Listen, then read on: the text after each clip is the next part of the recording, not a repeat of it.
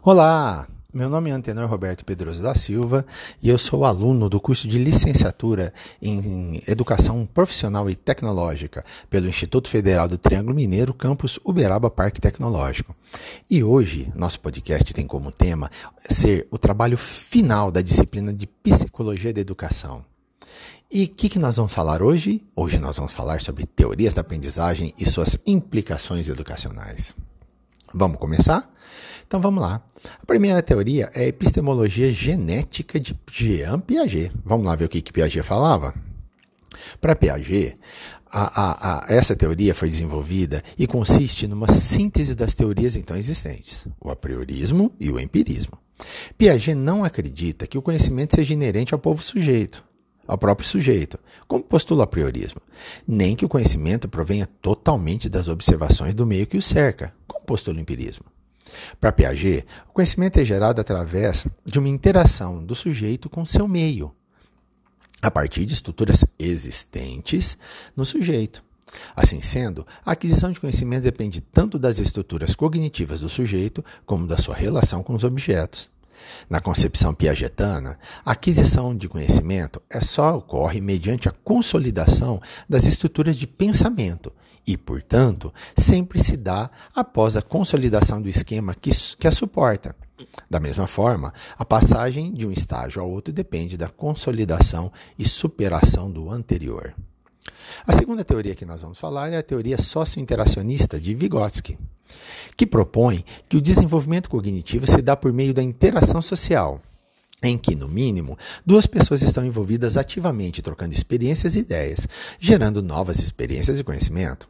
Sob essa visão, a aprendizagem é uma experiência social, mediada pela utilização de instrumentos e signos. Um signo, de acordo com a teoria de Vygotsky, é algo que significa alguma coisa, como a linguagem falada e a escrita. Nesse sentido, a aprendizagem é uma experiência social de interação pela linguagem e pela ação. Sendo assim, a interação social é a origem e motor da aprendizagem e do desenvolvimento intelectual. Por exemplo, o ato de indicar um objeto para uma criança pode não ter nenhum significado, mas quando a criança aponta para o objeto no intuito de alcançá-lo e alguém pega para dar à criança, que é a interação entre os dois, o ato de apontar começa a ter significado. Ele começa a pegar o significado socialmente compartilhado de apontar um objeto. A terceira teoria é a teoria do desenvolvimento humano de Henry Rollo.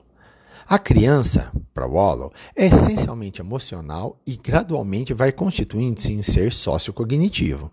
O autor estudou a criança contextualizada, com uma realidade viva e total no conjunto de seus comportamentos, suas condições de existência. O autor argumenta que as trocas relacionais da criança com os outros são fundamentais no desenvolvimento da pessoa. As crianças nascem imersas em um mundo cultural e simbólico, no qual ficarão envolvidas em um secretismo subjetivo por pelo menos três anos.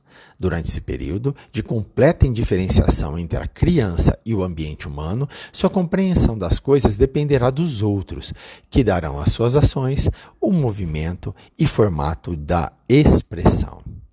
A outra teoria que nós vamos conversar é a teoria da aprendizagem significativa de David Ausubel. Vamos ver o que, Ausubel falava? Ausubel falava que quanto mais sabemos, mais aprendemos.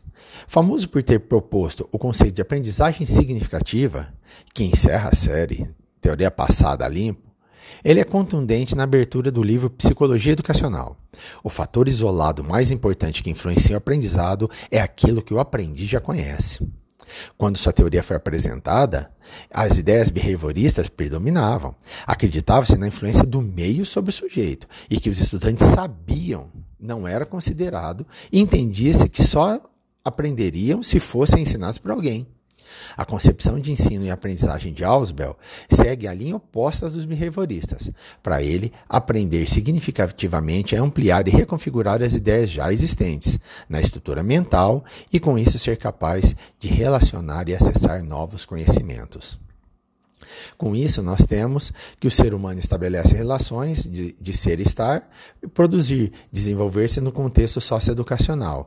E nesse contexto, o professor é super importante e sua relação com o aluno não deve ser negligenciada, porque é ele que leva ao caminho da aprendizagem.